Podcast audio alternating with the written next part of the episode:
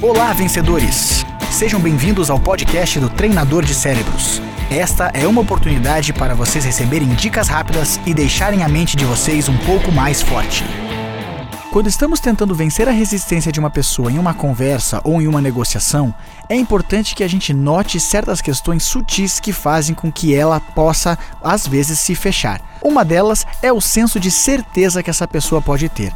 A certeza geralmente faz com que a pessoa fique um pouco mais aberta às nossas explicações. Ela sabendo o que vai acontecer, ou pelo menos tendo uma noção do que pode acontecer, faz com que ela esteja mais disposta a nos ouvir. O nosso cérebro ele lida muito melhor com o risco do que com a ambiguidade.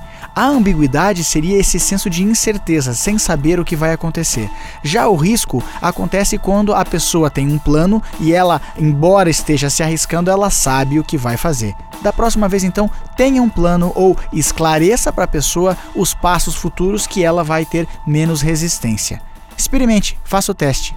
E se quiser saber um pouco mais, acesse o canal youtube.com/barra treinador de cérebros. Lembre-se, você se transforma naquilo que pensa a maior parte do tempo. Boa sorte, sucesso e até a próxima.